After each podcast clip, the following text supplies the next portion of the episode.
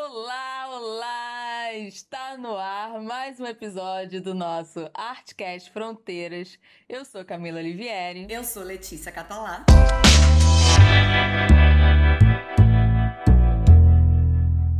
E hoje vamos falar de Framing Britney Spears, o documentário dirigido pela Samantha Stark e produzido pelo The New York Times, que fala sobre a carreira da maior estrela pop, oh. da princesinha do pop dos anos 2000, Britney Spears, que desde 2008 é mantida sob tutela paterna após um surto em 2007. Isso. Documentário esse que é uma denúncia, né, que endossa o movimento Free Britney, que foi organizado por fãs com o objetivo de libertar a cantora dessa tutela total que o pai detém sobre ela. Uma tutela que não é restrita apenas ao patrimônio, que é, já é bastante tenso, né? né? Mas ele detém também a tutela sobre toda a vida dela, todos os passos é dela. Surreal. Ela não faz, não pode fazer absolutamente nada sem a permissão do pai, mesmo após 13 anos. Mesmo ela tendo se restabelecido, ela já tendo retornado aos trabalhos, ela permanece nessa condição. Então eu acredito que esse documentário seja um documentário bastante importante porque tira o movimento do lugar de uma teoria da conspiração uhum. e traz como falei anteriormente, né, como uma denúncia. Sim, com evidências, né? Exato, com fatos, é, com provas, Isso. temos dados, temos fontes.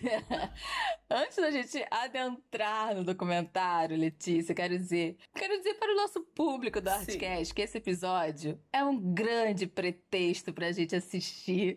Uhum. e ter que falar sobre a Britney, que ao longo de toda a minha, eu digo a nossa adolescência, favor, foi assim o meu assunto favorito junto com os Backstreet Boys. O meu incluía N5 ainda, eu preciso confessar. Não, N5 não, N5 era rival. Não era os três. O primeiro álbum da Britney foi lançado em janeiro de 1999 e eu comprei Meu esse Deus, álbum. Meu Deus, eu era enlouquecida.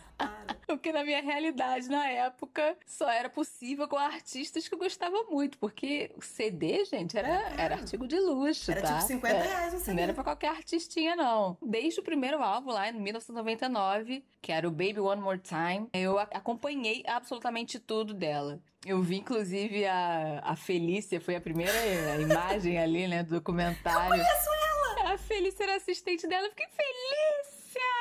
assim, como se fosse super íntima. Bom, nessa época eu tinha, o quê? 13, 14 anos, início da adolescência, e ela era tudo o que eu queria ser, né? O que é um tanto problemático, mas eu não vou entrar nessa seara nesse episódio. Mas eu sabia todas as coreografias e queria dançar como ela, queria ser sexy, queria ser notada como ela. Então ela foi um símbolo muito marcante até o início da minha vida adulta, porque até eu com 20 e poucos anos eu lembro que eu chegava do trabalho na produtora. Eu ligava o computador, a primeira coisa que eu ia dar uma olhada antes de começar a trabalhar era no site de fãs, pra ver as últimas notícias de Britney. Claro. E ver sempre a última foto dela saindo do Starbucks, porque era era uma rotina. Era sempre com um cafezinho na mão. Ela é. com, com um cafezinho na mão. Enfim, acompanhei até o lançamento de Circus e depois eu confesso que eu não acompanhei mais tanto os últimos álbuns. Mas acompanhando mesmo que mais distante a situação dela, eu me sinto meio que em negação, sabe? Uhum, uhum. Não, que eu, não que eu desacredite no que acontece com ela, não que eu esteja negando o documentário. É uma questão de eu não consigo aceitar o que fizeram com ela, o que, que fazem com ela até hoje, até sabe? Hoje, é esse sim. tipo de negação. Eu assisti, acabei de assistir o documentário e assim, eu fui tomada por uma, um ódio, assim, assistindo o documentário inteiro. Eu sou uma pessoa evangelizada, espiritualizada, mas eu tenho muito ódio, ódio dentro de mim. Sim, eu tenho muito gente. ódio mesmo. Eu tinha vontade de arrebentar todo mundo naquele documentário. E, enfim, algumas palavras me saltaram assim a assistir, mas antes me fala você da sua relação com a Britney e das suas primeiras impressões ao documentário. Bom, eu preciso te dizer que eu tava me segurando para assistir esse documentário porque eu tava um pouco nervosa. Porque eu sabia que ia ser um misto de raiva, de nostalgia, de, de tudo, assim. É, a Britney, cara, era minha adolescência inteira vendo Britney. Eu tinha todos os CDs, absolutamente todos. DVDs de shows dela, assim, eu acho que eu tinha uns dois, três. Dois, eu acho. E eu sabia a coreografia, inclusive, dos shows. Porque eu assistia o DVD decorando tudo, sabe? Sempre fui dessas, assim. No meu prédio, quando a gente ia fazer festinha, sempre tinha um momento, ai, ah, vamos escolher uma coreografia para poder dançar e apresentar. Era sempre Britney. Uhum. Eu acho que eu já até postei uhum. um da gente dançando Lucky. She's a Lucky. Amava, amiga. Tudo era Britney. E N5. Backstreet Boys também, mas eu gostava mais da N5. Felícia. Quem, gente, quem era fã da Britney, óbvio que sabia quem era Felícia. Sabia era quem assim, era Felícia. Claro. claro. E já falamos também, né? Do quanto ela influenciou. Você falou que você queria ser ela, eu também. Eu queria que meu sorriso, eu lembro que no dentista eu falava isso, assim, que eu queria que meu sorriso fosse igual dela. Eu tinha três, eu tenho três furos na orelha por conta dela, eu fiz piercing uhum. por conta dela, o ou seja. Piercing no umbigo, gente, é, é o símbolo. É um símbolo da geração Britney, né? Porque depois da que ela fez, Britney. todas as meninas fizeram. E a calça baixa, era a calça baixa, é. o piercing no umbigo, é. barriga de fora, enfim. Da nossa geração, quem não foi influenciada pela Britney, eu não sei por quem foi influenciada, porque assim, era só é. Britney naquela época, né? De fato, ela era princesinha pop. E quando ela foi ficando uhum. mais sexy, meu Deus, I'm Slave for You. Nossa, ah. auge. Gente. Gente. Aquele clipe, aquela coreografia. Eu queria muito aquela barriga. Eu queria tudo naquele clipe. Eu queria estar, tá, eu queria estar tá fazendo, eu queria estar tá dançando. Eu queria ela com a cobra nos shows, gente. Pra mim era assim, uau. Essa foi a maior performance do VMB, eu acho que da história, foi aquela da Britney com, com a, a cobra. cobra. Mano, até me arrepio aquela que é uhum. louca. Mas é isso, eu era apaixonada. Eu tenho uma relação nostálgica de fã adolescente muito grande, assim. E a raiva de ver aquele pai, alguns comentários, saber o que fizeram com ela. Sim. Eu acho legal a gente contextualizar pra galera mais nova, Sim. que não tá entendendo nada que a gente tá falando. que a gente tá falando de um período que coincide com a transição de uma existência sem internet. Gente, isso. existiu um mundo sem internet, podem acreditar. E ele funcionava também, viu? Aquela, né? funcionava, né? Então era uma transição dessa existência sem internet até os dias de hoje, onde tudo gira em torno, ou a partir, ou por causa da internet. Nesse período do surgimento da Britney e das boy bands, os Backstreet Boys, NSYNC, é, era um período em que a internet saía da restrição empresarial, era uma coisa realmente restrita a empresas para chegar nas casas de pessoas de classe média. E mesmo assim era uma internet lenta, discada, até hoje eu lembro do barulhinho. Caríssima, do... era só de madrugada que podia entrar, só de noite de madrugada. E é super cara disso. Meia-noite é que você pagava, né, uma tarifa só, enfim. Gente, para carregar uma foto, ficava horas carregando uma foto. Então, assim, era uma coisa bastante ainda arcaica, né? E a relação dos usuários também era muito mais para obter informações e conhecer pessoas. Eu entrava para saber dos,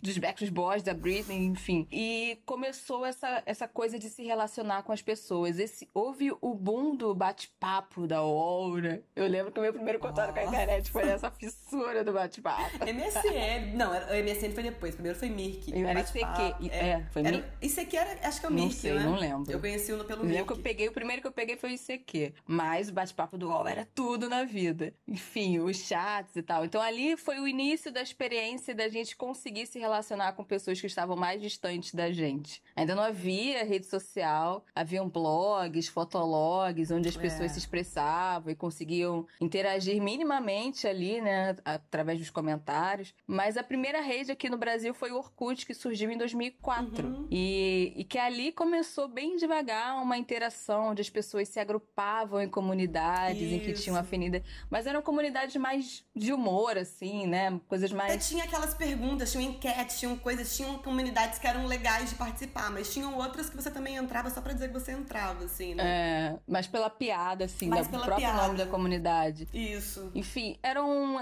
interações ali ainda sem muita pretensão de alguma coisa. Isso. Enfim, né? Mas como brincadeira mesmo. A gente fala de uma época em que a gente tinha as grandes estrelas mundiais, que eram quase tidas como unanimidades, né? A indústria e a mídia construíam estrelas e nos vendiam, e a gente não tinha muito espaço para discordar sobre isso, enfim. Eram, eram estrelas que arrastavam multidões, sabe? É, é Michael Jackson, Madonna. Era. uma coisa assim muito surreal. Enfim, eu, eu lembro, não sei, eu não sei se você soube da proporção, mas a primeira vez que os Backstreet Boys veio ao Brasil foi em 2000. Eu estava lá, Letícia. Caraca. Eu nunca vi assim, até hoje eu nunca vi nada igual. Parou o Rio de Janeiro. Foi uma loucura, assim, surreal, quanto arrastou gente do aeroporto, parou, vou te falar, parou o Rio de Janeiro ali, Copacabana, tudo parado, foi uma loucura, assim. E aí o Facebook chega no Brasil em 2007. Assim, já tinha acontecido toda Tudo coisa. A isso. Britney foi um, a crise da Britney. Então, assim, Uhum. enfim, era um mundo que não tinha essas discussões pela Não, internet. é. E o Android, em 2009, chegou ao Brasil, em si. Foi o Android que, de fato, começou a democratizar a internet no Brasil, sem dúvida, né? Total, porque antes era só o iPhone. É, e o iPhone era caríssimo. Sim, ainda é. Mas hoje, assim, né? Todo mundo tem um celular, assim, do mais simples a, enfim, o mais, mais moderno. E aí, assim, eu acho que com a democratização dessa internet na mão de todo mundo, tudo mudou. Eu acho que a gente entrou num novo mundo, numa nova forma de se relacionar, de se organizar, ponto da gente poder olhar toda essa história da Britney com um olhar mais crítico Sim. e podendo ver uma luta pela libertação dela, sabe? Total, É, total. Hoje a gente vê também menos unanimidades e mais nichos Uhum. né? Não sei se um dia a gente vai voltar a ter um fenômeno Michael Jackson, Madonna, Beatles. Não sei, né? E aí, olhando com esse novo olhar para aquilo que eu olhava antes, sem nenhuma crítica, eu fico horrorizada. É, pesado. e ok, ok, eu sou uma mulher hoje. Antes eu era uma, uma garota, mas assim, eu tenho certeza que uma menina de 14, 15 anos consegue enxergar com muito mais facilidade o machismo e o sexismo pela qual a Britney passou esses anos todos. A gente pode fazer várias abordagens a partir desse documentário, mas assim, eu assistindo, eu só gritava internamente: sexismo! Meu Deus do céu! Pesadíssimo. É. E assim, só pra explicar o que é sexismo, eu fiz licenciatura, então eu gosto de ser didática de vez em quando. Sexismo é o conjunto de atitudes discriminatórias e de objetificação sexual que buscam estabelecer o papel social que cada gênero deve exercer. Para isso são utilizados estereótipos de como falar, agir, pensar e até mesmo como vestir. É aquilo que tenta ditar como a mulher deve se comportar, falar e agir, né? quais são os papéis é, obrigações e como objetifica o, o corpo da mulher, né? Como só um uso sexual. A mulher não tem desejo próprio, né? A mulher não tem vontades, não tem subjetividades. Ela tá ali para servir, Pra para agir né? da maneira como eu dito como tem que agir e para se para me servir. Basicamente, Basicamente isso. é isso. Sim, sim. É uma das coisas que mais grita assim nesse documentário, né? É o machismo, o sexismo que ela sofreu a vida inteira. Tem uma frase nesse documentário que eu não vou lembrar agora exatamente quem disse, mas se eu não me engano é uma jornalista. Que ela fala assim: Uhum. Isso jamais aconteceria com um homem nos Estados Unidos. Só aí ela mata Sim. tudo que tá acontecendo com a Britney agora. Isso jamais aconteceria com um homem nos Estados Unidos. Jamais aconteceria uma tutela na idade que ela tem, sabe? Ela é nova. É isso que eles mais questionam Uhum. ali no documentário. Ela é uma mulher nova, capaz de reaver a própria vida. Ela já provou que ela é capaz de, de se reerguer, de fazer tudo. E esse tipo de tutela lá nos Estados Unidos, pelo que eles falaram no documentário, acontece muito mais para pessoas que têm algum realmente algum problema de saúde mental, enfim, ou principalmente porque são mais velhos e aí realmente precisam dessa ajuda. Que não é o caso da Britney, né, cara? Ela pode ter tido problemas, enfim, com alguma coisa de usar alguma droga, de usar algum negócio, não sei o quê, mas ela já provou que ela é capaz. Sim, ela tá 13 anos provando. Já trabalhou, já fez um monte de coisa e. Eu né? também me pergunto hoje em dia, mulher que sou, como que a gente não percebeu aquilo que estava acontecendo com ela, né? Como que a gente não entendia? Eu lembro quando ela foi internada, se eu não me engano, pela primeira vez, de passar no Jornal Nacional, sabe? Disso ser uma Uhum. notícia assim enorme, né? E de eu ficar, caraca, como, como, como? E eu não tava entendendo, chegar até um momento quase de culpar ela, assim, de tipo, Britney, como que você deixou chegar a esse ponto, sabe? Sim. Realmente, assim, não,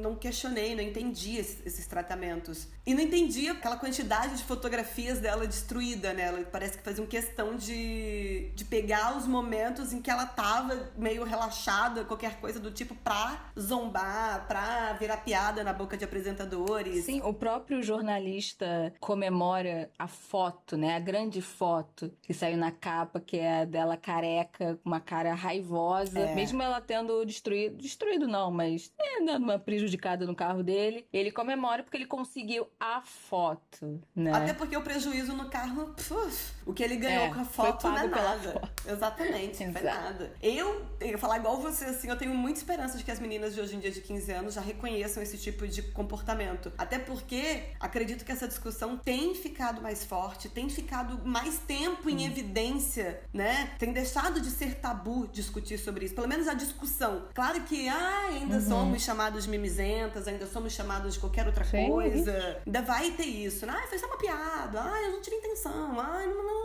Isso vai continuar existindo. Não pode falar mais nada. É, tá tudo muito chato. Mas a discussão já tá mais aí. E isso já faz com que pessoas mais jovens, porque eu naquela idade, gente, eu jamais pensaria nisso. A gente não tinha essa informação naquela Ai, época. gente, eu era uma tonta. Eu era uma tonta. Eu era... É. Como assim, né, cara? É, é, é o fato da informação chegar. Quando a coisa é Sim. discutida, minimamente as pessoas estão mais atentas, assim. As meninas mais novas estão mais atentas, cara. E por isso que eu contextualizei tudo isso falando da internet, Perfeito. porque eu acho que é a grande responsável por a gente ter essas discussões e, Sim. e, e poder se organizar melhor. Total. E, e tudo isso que aconteceu com ela, como é o caso, tipo, não tinha internet, mas ele foi totalmente televisionado, fotografado, o que nos diz muito sobre a mídia daquela época, né? Que é o que você estava dizendo. Uhum. Invasiva, machista, misógina e É. tinha o poder de construir uma narrativa, porque ela era a única veiculando aquilo tudo. Então ela construía Sim. a narrativa. Quando Sim. você disse, depois do boom, todo mundo queria muito saber sobre ela.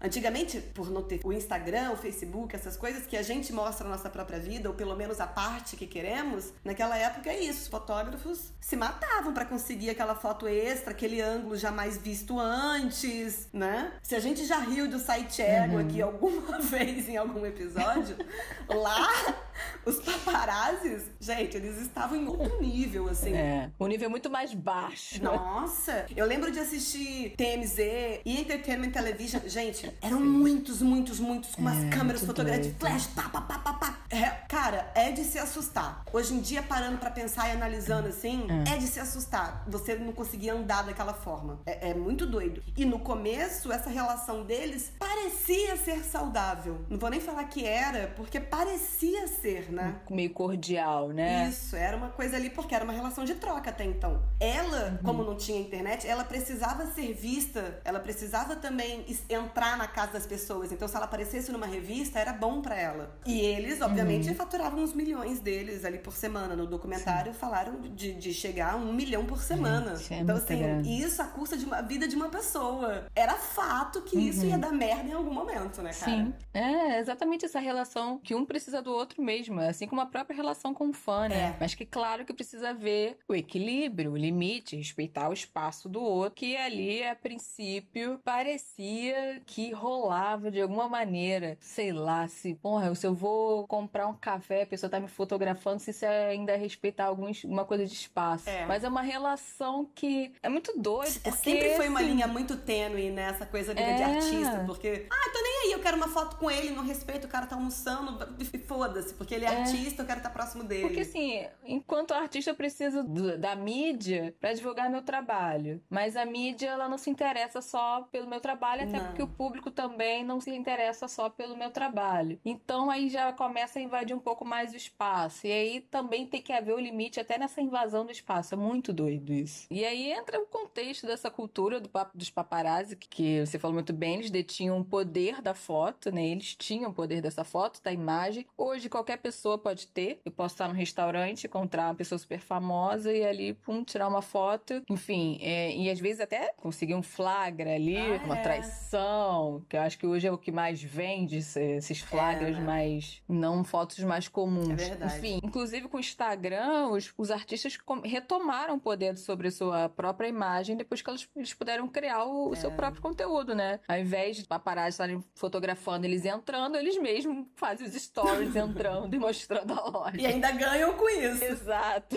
ainda fazem permuta. Não que tenha acabado os paparazzi, mas diminuiu bastante. Eu não sei como é que são nos Estados Unidos hoje, confesso que eu não sei, mas aqui, pelo menos no, no Rio de Janeiro, né, onde eles tinha bastante, a coisa deu uma, uma diminuída mesmo. Deu, né? É, acho que tem, são raríssimas as fotos que custem muito, assim, sei lá, acho que tem mais fotos que custam mil e pouco, dois mil reais, dependendo do, do quão é o flagra, né, do quão quão, quão constrangedor é o flagra, né? Exato. Quanto isso pode sujar a imagem do artista, né? Quanto mais pode sujar a imagem, mais caro. Exato. Não chega nem perto de milhão, eu acho.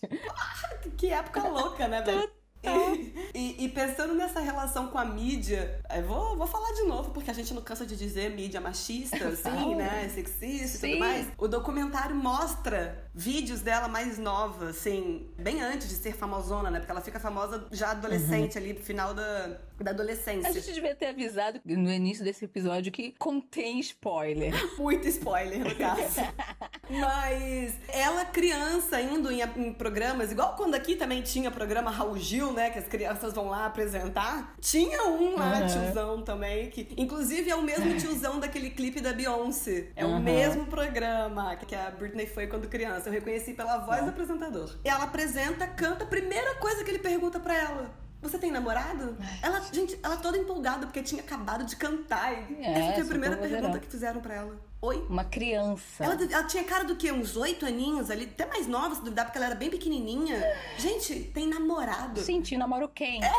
Porra. Porra. Me lembrou muito a Maísa, que a Maísa também começou uhum. muito nova e ela tinha direto que responder essas perguntas, né, cara? A guria era sim, criancinha. Sim. Até recentemente, sei lá, ela era adolescente, o Silvio Santos tentando arrumar namorado pra ela, um guri chato lá, uhum. que também é apresentador, e ela deu um fora ali ao vivo, maravilhosa, Maísa, referência. É uma prática muito comum ainda, né? Eu acho que pra criança até que já tem melhorado. Eu percebi isso quando teve a Eleven, a menina do Stranger Things, que na primeira temporada hum. ela era muito criança, ela foi na estreia infantil ainda, assim, uhum. sabe? Não, não foi super sexualizada. A própria menina do Harry Potter também, ela falava muito disso. Ela, inclusive, é muito ativista no movimento feminista porque a vida dela inteira, enquanto Hermione, tentaram sexualizar uhum. ela, assim. Uhum. Ela que é, é a é trans? Não, a trans é a Confundi. Ellen Page, que é do Júnior. Ah, tá, confundi. Que também sempre teve essa pressão e ela deve ter sido pior, porque ela tinha essas questões com ela de se aceitar Sim. em um outro lugar. Né? De se entender antes de ter que se explicar pro mundo, né? Exatamente, você falou perfeitamente. Mas eu digo digo isso que eu acho que a mídia até é obrigada, a gente obriga meio a indústria e as pessoas a se comportarem melhor, né? Uhum. A gente bate tanto e critica tanto que eu, as pessoas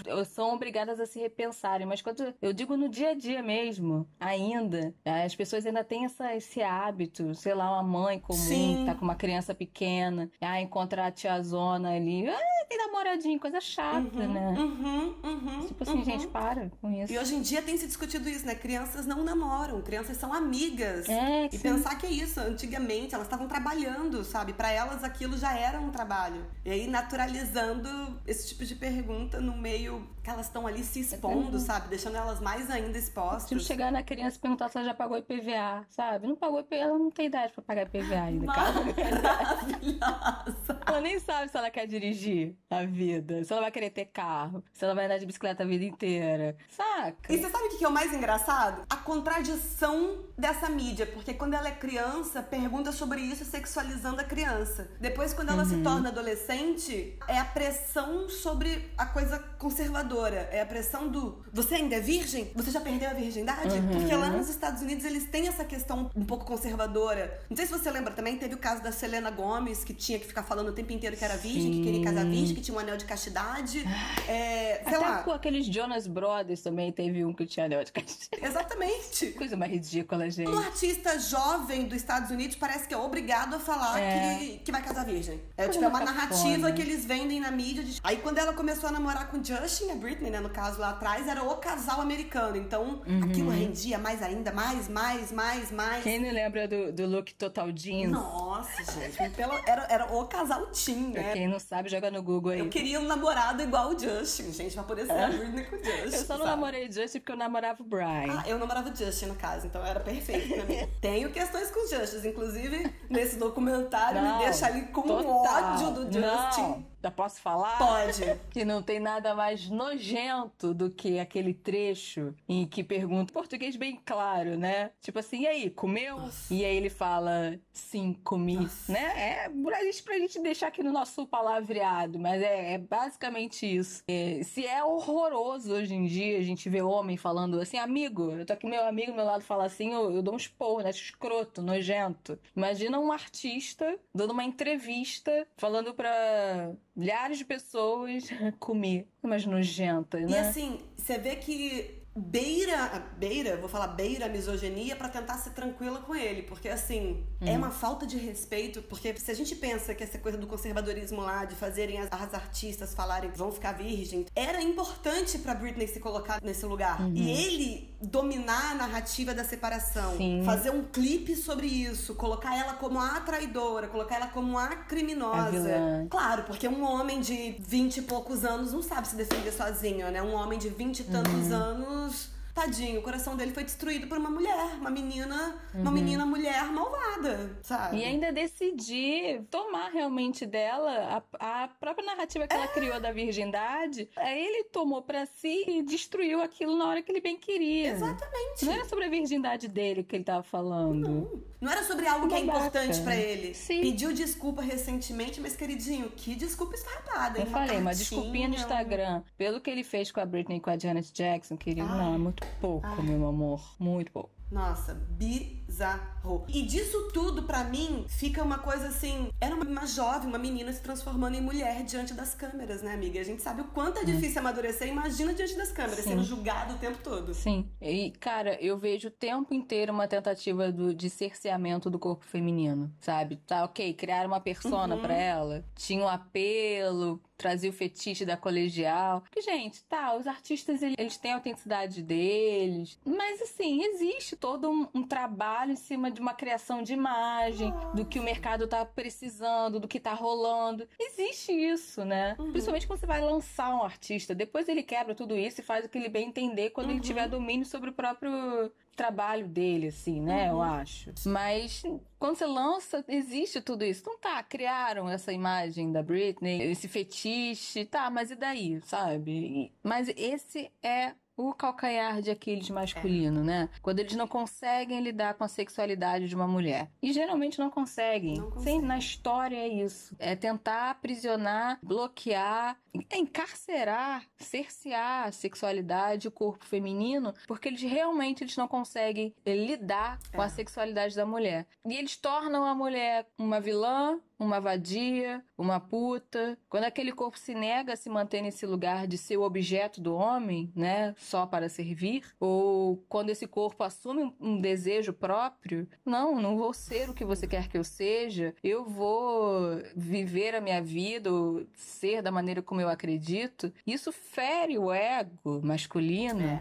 né? E aí eles fazem de tudo para estigmatizar usando esse puta, vadia, vilã. Uhum. E aí enfiam também a igreja para criar um monte de pecado e dogma, para que a mulher não explore a sua sexualidade de forma como ela bem entender, né? O seu próprio prazer, né? Exato. E fazem isso sempre, né, cara? Sempre, sempre, sempre. Assim, a mulher começa a ter domínio da própria vida, não, ela precisa ser ridicularizada. Você falando isso, me veio a, a Taylor Swift, que sofreu muito também quando começou a se colocar.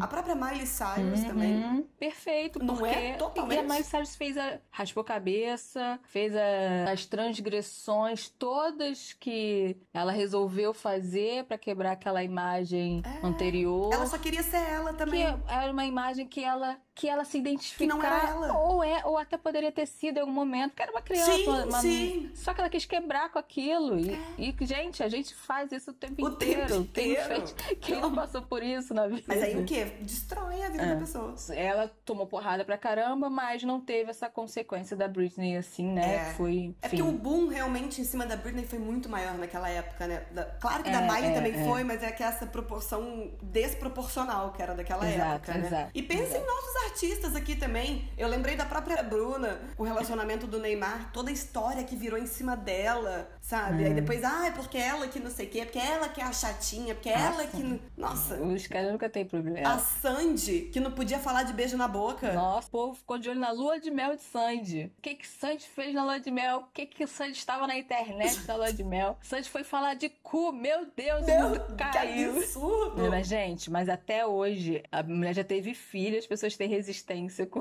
uma de falar Sandy que ela não é adulta. mais virgem. É. É. A Xuxa, quando ficou grávida, que o José Serra foi no Jornal Nacional falar que ela não estava sendo uma boa influência para as meninas Jura, jovens. teve isso? Não lembro disso, não. Menina, vou jogar a imagem pra você ver.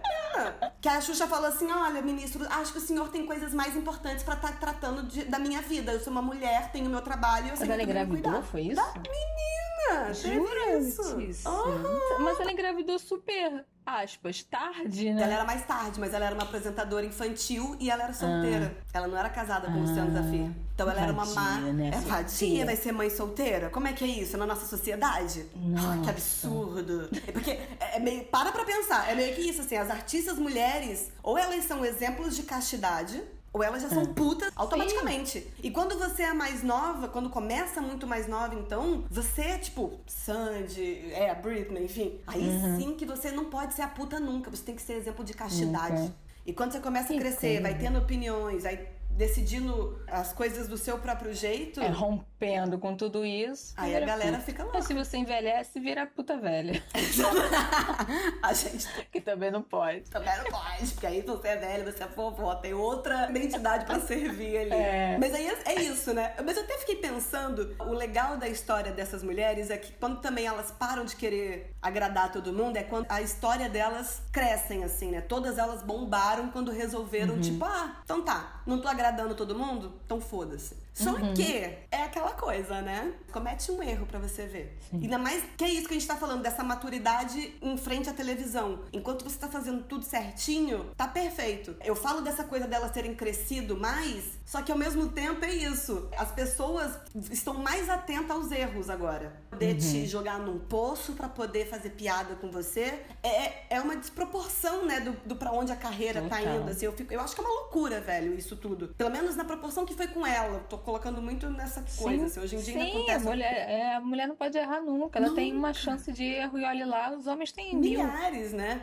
E tudo era ridicularizado dela. E aí, quanto mais ela era ridicularizada, mais lucro a mídia tinha. É, e mais sim. iam. E iam nessa narrativa de que ela era a doida, de que ela não se cuidava, sim, de que sim. quanto mais foto, melhor, e ela já não conseguia viver, né? Aquilo que já estava fora do controle foi perdendo mais ainda o controle. Parecia que eles tinham prazer em mostrar os defeitos dela a todo custo, assim. Sim, né? é quando você, você fala. Você até falou anteriormente também sobre né, a montanha o de fotó de paparazzi em cima de uma pessoa. Quando eu tava vendo a imagem dela, esses milhares de paparazzi, me lembrem muito daquele exercício de teatro. Quem é ator, atriz que tá ouvindo a gente, talvez já tenha feito em um momento da vida, que você fica dentro da roda e você tentando sair e as pessoas te segurando. Eu já chorei no exercício. desse. Exatamente. Eu não lembro. O objetivo desse exercício talvez seja pra dar mais. Enfim, é um é um exercício de estímulo que você fica no meio da roda, as pessoas não de- deixam você sair, você tem que tentar sair. Eu lembro que, me, que eu queria arrebentar todo mundo, assim, de raiva. Né? Porque você quer. O seu objetivo é sair, o objetivo da roda é não deixar você sair. Então isso traz uma raiva, uma coisa. E eu fico. E foi exatamente Imagina a imagem ela. que, eu me, que me remeteu nesse. Você tá tentando andar e tem aquelas pessoas que não deixam você passar e estão ali jogando flash na sua cara. Gente, eu fiquei pensando que eu, por muito menos, já tinha enfiado aquele guarda-chuva Uhum. na cara de Uhum. todo mundo. Uhum. Assim. Ela qualquer pessoa.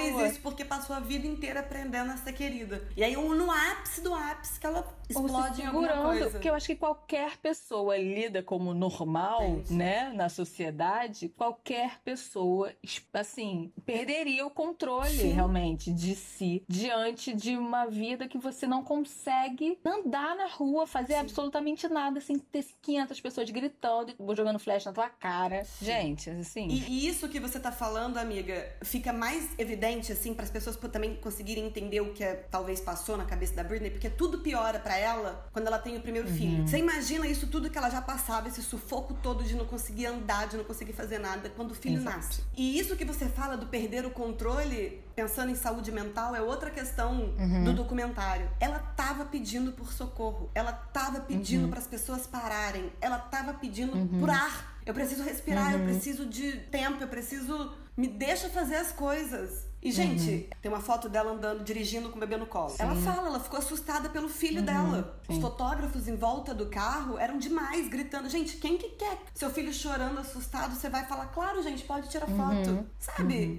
E assim, naquela época, não se falava sobre isso, sobre uma pessoa pedir ajuda por problemas emocionais. Não se falava sobre, sobre saúde mental como se fala hoje, né? Você é louco, você é desequilibrado. Uhum. E era isso que ela uhum. era taxada o tempo inteiro. E depois do segundo filho, pelo que eu entendi ali no documentário, ela, ela desenvolveu depressão pós-parto. Então, amiga, uhum. que é, inclusive, até hoje em dia tabu para se falar. Sim. Tem muitas mulheres que passam por isso e que não falam sobre isso por medo de serem mal interpretadas. Julgadas. É, de serem julgadas. Então, assim, uma sociedade machista, aquilo tudo junto. Logo depois ela teve depressão, se divorciou, a coisa ficou enlouquecida. Sim, ela, ela, ela tava com uma. Acabou de ter filho, a gente não é mãe, né? Eu não sei como é que é isso, ideia. mas os hormônios não ainda estão voltando pros os seus normais, né? Você teve um filho e está se entendendo no novo lugar de maternidade. Já dizia que o casamento dela não andava bem, então já havia uma crise é. no casamento. E aí, em um ano você tem um segundo filho, assim, você mal conseguiu se restabelecer, estabelecer seu corpo mesmo, uhum, você, né? uhum. né? E, e, se entender nesse lugar de mãe de um, você já vira mãe de dois, de dois. num casamento ruim e você não consegue respirar dentro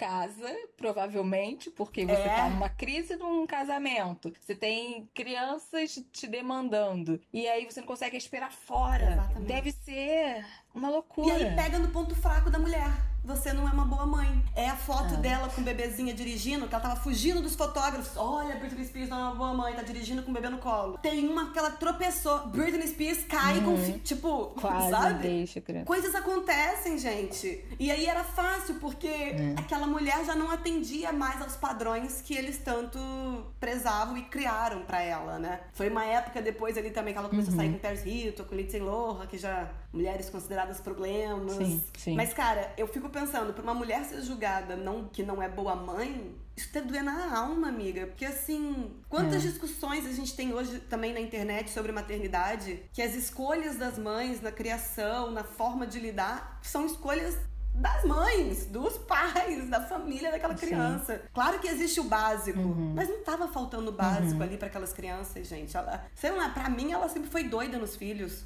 Sempre foi, brinca, Sim. parece super carinhosa nas postagens quando estão com ele, se divertindo nas viagens que fazem, porque eu sigo ela. Cara, e, e, na boa, assim, isso não, não, também não é da nossa conta. Não. É exatamente isso, a forma como cria é, os filhos, assim, não tinha agressão, não tinha não. maus tratos, assim. Então não é da nossa conta realmente não. que tipo de mãe ela é. Isso só é da conta dos filhos e, enfim, marido do núcleo familiar dela. Exatamente, exatamente. Sim, eu fico fico pensando, né? Depois disso tudo, ela ainda teve, se eu não me engano, uma segunda, uma terceira internação. E que aí também ela entendeu que não tinha mais como fugir da tutela, né? E, cara, uhum. o quanto que essa mulher arranjou força para aceitar, sabe? A gente tá falando de todas as dificuldades, mas a gente precisa entender que ela tirou força não sei da onde fez a nova turnê Circus que você falou. Eu acompanhei ela até hoje. Uhum. Ela lança qualquer coisa, eu tô lá vendo, porque eu amo Britney. Mas ela ralou pra caralho pra reconquistar o público, pra reconquistar o prestígio, pra reconquistar a vida dela. Só que ao mesmo tempo, uhum. ela já não tava mais sendo ela. Ela não podia decidir as coisas por ela. 24 horas vigiada, como você lembrou. E foi quando aconteceu o episódio lá do show, que ela ia fazer o show e simplesmente sumiu. Sim. E foi, de fato, a primeira vez que ela, ela afirmou, né, que ela só vai voltar a trabalhar quando o pai sair da tutela. Porque, uhum. E essa é uma relação doida. Eu lembro muito da mãe. Eu lembro até de ver o irmão quando ela era mais nova. Eu lembro de uhum. ver o uhum. irmão junto, assim, algumas turnês, de vez em quando no camarim tinha aqueles vídeos, aqueles por trás, uhum. assim, eu lembro. Mas o pai, cara, eu nunca vi o pai na relação da Britney. Ele Sim. só aparece do jeito que ele aparece quando dá esses problemas. Sim. E é uma relação meio complicada. Teve uma mulher também lá, se eu não me engano, a mesma jornalista, ela fala que a única coisa que ouviu do pai da Britney em todo o tempo que cobriu algumas coisas da Britney foi: minha filha vai ser milionária, vai me comprar um barco. Ou seja, assim, enquanto ela estiver faturando para ele, tá bom. É só isso que ele importa. Uhum. O que é triste, uhum. porque ela é uma artista, a artista não, não ela precisa de uma outra relação, né? E que aí Sim. acaba sendo até inclusive perigoso porque o cara começa a se tornar controlador. Ela fala isso também um pouco nos bastidores de Womanizer, que é quando ele já tá a tutela dela, que ela tá lá com o celular e do pai enchendo o saco dela, ai pai, deixa eu fazer não sei o que lá, não sei o que lá, ele mandando ela sair do celular. Uhum. E algumas histórias, infelizmente, já se repetem olhando assim pra história de artistas, né? Porque esses pais controladores. Beyoncé aparentemente se livrou do dela, né? é, demitiu. Né? A gente vê aí. Amy teve um caso Não, assim com o pai. O próprio Michael Jackson. Nossa, é verdade. E assim, eu acho que vai além do, do controle, é a exploração mesmo. É, né? Ser claro. O próprio. Lembro também do Macaulay Culkin, não sei se era o pai, se era o pai e a mãe, mas. Ele teve vários problemas durante Ixi, a vida, né? Também. Teve, tem muito isso, principalmente, né? Dos artistas mirins, assim, que os pais se empenham para fazer. Como o próprio pai dela, né? No início ele aparece empenhado em fazer com que ela ganhasse dinheiro, é. né? E, e depois ficam nesse ciclo de exploração, assim. Eu acho que vai além do controle. Além do controle, é, você total, controla para explorar, sabe? E, cara, é... São muito novas e ganham muito dinheiro, né? Realmente vira uma é. mina, é. uma fonte é, que, assim, você não é. pode parar nunca. Essa fonte tem que continuar mais, mais, mais, é, né? É, E foi o que me veio também quando eu assisti, assim, tipo, raiva desse pai, muita raiva desse muita irmão raiva. escroto. É, eu senti falta da mãe, assim, muita. ela aparece no início e senti falta pra entender mesmo, assim, ficou meio que uma lacuna. A gente não sabe o papel da mãe nessa história que, agora, é, né, real. Como ela, como ela se posicionou naquela época, o que que ela fez, por que que ela não foi. Eu fiquei com esse questionamento se a tutela nos Estados Unidos, ela dá preferência ao pai, ao homem. Então, na verdade, eu acho que é a coisa do escolher um pai ele se colocou para ser o tutor. E aí hum, é ele hum. o responsável. Porque, tipo, Entendi. existe o pai e a mãe, mas ela era cuidava da própria vida. A vida dela passou uhum. a ser uhum. cuidada pelo pai. Eu até entendi em algum momento ali que a mãe queria poder participar mais. Uhum. Mas eu não entendi o que, que era esse a mais. Se ela já participava de algumas coisas, se não. Que ela Sim. sentia saudade, né? Eles, enfim, desde que o pai acho que assumiu, acho que deixou ela afastada de algumas pessoas, né? Até pra aquela coisa, né, amiga? Uhum. Conseguir ter mais controle ainda. Uhum, total. Aí o, o, o, pai abusivo, o pai abusivo aí que afasta de todo mundo pra ter o controle. A gente já falou de relacionamentos passado. abusivos. Total. E ele ainda saiu, eu vendo assim, gente, ele saiu como salvador, o pai, né? É. Olha, ela, mesmo trabalhando, ela, ela apresentando o programa lá, ela participou do, né, do, não sei se foi The Voice, alguma coisa de... Ela era sendo ela, ninguém falava por ela, ela estava é. ali sendo ela, normalmente, ela fez turnês eh, de cruas coreografias e cantava e fazia tudo, o pai dela Mais capaz do que isso, querido. Enfim, ela não leva nem o próprio mérito por isso, é, é. sempre mérito mérito do pai. Então, eu detesto, mas acaba compreendendo o egocentrismo masculino, porque de fato tudo gira em torno uhum. do umbigo deles. Mas olha, vou te falar que no meio disso tudo, eu também só agradeço por existir um Instagram, porque pra mim, cara, eu amo as coisas que ela posta, assim. E eu acredito que o aplicativo tem sido fundamental para ela, assim, em sentido quase, sei lá, libertação. Eu uhum. já falei, eu sigo ela, era praticamente meu, meu guilty pleasure, ela dançando, desfilando no meio da sala, na varanda, pintando, pintando pulando. Mudando no Sempre gostei, cara. Pra mim, inspiradora. Eu acho que ela é inspiradora. Eu sinto que ela é ela, ela tá fazendo o que ela quer. Toda borrada, tá Olhinho de panda. Entendeu? Eu amo demais, cara. E assim, eu acho que tem sido tão bom para ela que foi a partir dessas postagens, cheio de emojis, com carinho, porque eu acho ela fofa às vezes também na postagem postagens uhum. dela, assim. Que os fãs Sim. se sentiram mais próximos dela, de talvez aí, né? Porque o documentário é sobre isso, a ponto de uhum. perceber algumas mensagens subliminares. E até perceber uhum. quando não é ela. Porque isso é interessante Sim. também, porque a gente tem uma forma de escrever. A pessoa, quando usa muito emoji, de repente não usa mais. Você... Opa, calma aí. Ou tem alguma coisa uhum. estranha, ou não é ela. Que até viram que ela já estava internada há um tempo depois de uhum. novo, né? Porque o pai controla até isso, até as postagens, controla, absolutamente né, tudo, cara? né? Ai, que ódio. É, e por isso surgiu esse movimento Free Britney. Mas eu adoro, cara, essa coisa das postagens dela, assim. Pra mim, é o que a gente faz também, é uma busca pela nossa identidade. A gente quer postar o que a gente quer postar, quer dançar, uhum. quer não sei o quê. É, quer se enfim, expressar, né? Se expressar da forma que ela consegue ali. Porque da forma que ela podia anteriormente, ela não vai fazer enquanto pai. Não larga o osso. Exato. Assim, eu acho que ela reconhece esse movimento, né? Já que a gente falou tanto desse documentário, mostra uhum. que na medida judicial que ela tá entrando ali contra o pai, é muito porque também começou esse movimento momento, ela tá se sentindo vista ali pelas uhum. pessoas, até com força para poder fazer isso. Então, é uma coisa assim, mas eu acho que ela reconhece de verdade. Sim, ela reconhece. Eu acho que as coisas vão melhorar para ela daqui por diante. Tenho fé eu vejo toda essa jornada da Britney realmente como uma mulher que, mesmo após Madonna e na cama com Madonna, passou por todo tipo de machismo, sexismo por parte da indústria, da mídia, que operou com todos os clichês possíveis, estigmatizando como louca, puta, mãe ruim, né? Você